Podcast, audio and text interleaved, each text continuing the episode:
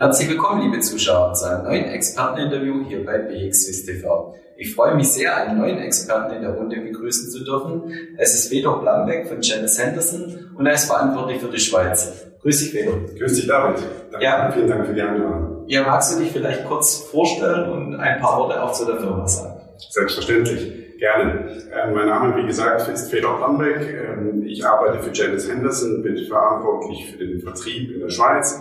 Janice Henderson ist einer der größeren aktiven Asset Managers mit Hauptsitz in London und etwa 420 Milliarden Assets under Management, die sich auf die Bereiche Aktien, Fixed Income und ähm, gemischte Anlagen äh, aufteilt.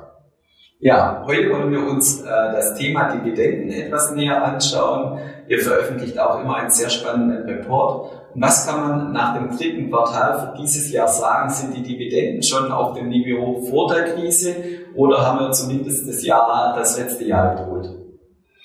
Ja, wir sind ganz knapp ähm, vor der sozusagen vor dem Höchststand äh, vor der Krise. Das ist eigentlich schon sehr erstaunlich.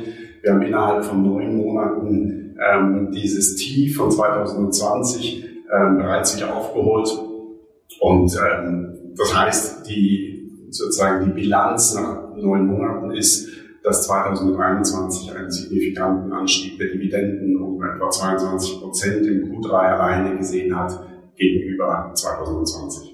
Und gibt es vielleicht auch einzelne Branchen oder auch einzelne Ausreißer, wenn man dieses Jahr mit dem letzten Jahr vergleicht? Absolut, vor allem jetzt sehr dominant im Q3 mit den ganzen ähm, Bergbaudividenden, die massiv angestiegen sind. Natürlich auch ein bisschen ähm, getrieben durch die Wichtigkeit dieses Sektors im Q3. Aber nur als Beispiel, wir haben jetzt im Bergbausektor ähm, erwarten wir im Jahr 2021 ähm, Dividenden, die etwa dreimal so hoch sind, wie wir das im letzten Jahr gesehen haben. Gibt es außer den Bergbauunternehmen auch noch andere Branchen oder Ausreißer? Ich denke, da kann man vor allem auch die Banken nennen, wobei es sich hier nicht wirklich um einen Ausreißer handelt, sondern es geht wieder eher in Richtung des Niveaus vor äh, der Pandemie. Das lag vor allem daran, dass der Regulator 2020 sehr häufig die Dividendenzahlung den Banken verboten hat und durch die positive wirtschaftliche Entwicklung und dadurch, dass die Kreditausfälle geringer ausgefallen sind, als man vielleicht noch erwartet hatte vor einem halben oder einem Jahr, ist jetzt sieht man, dass die Banken wieder zurückkommen und ihre Dividenden erhöhen. Jetzt haben wir uns gerade die weltweiten Dividenden etwas näher angeschaut. Kommen wir vielleicht ins Inland, kann man auch zum Schweizer Markt Besonderheiten feststellen dieses Jahr?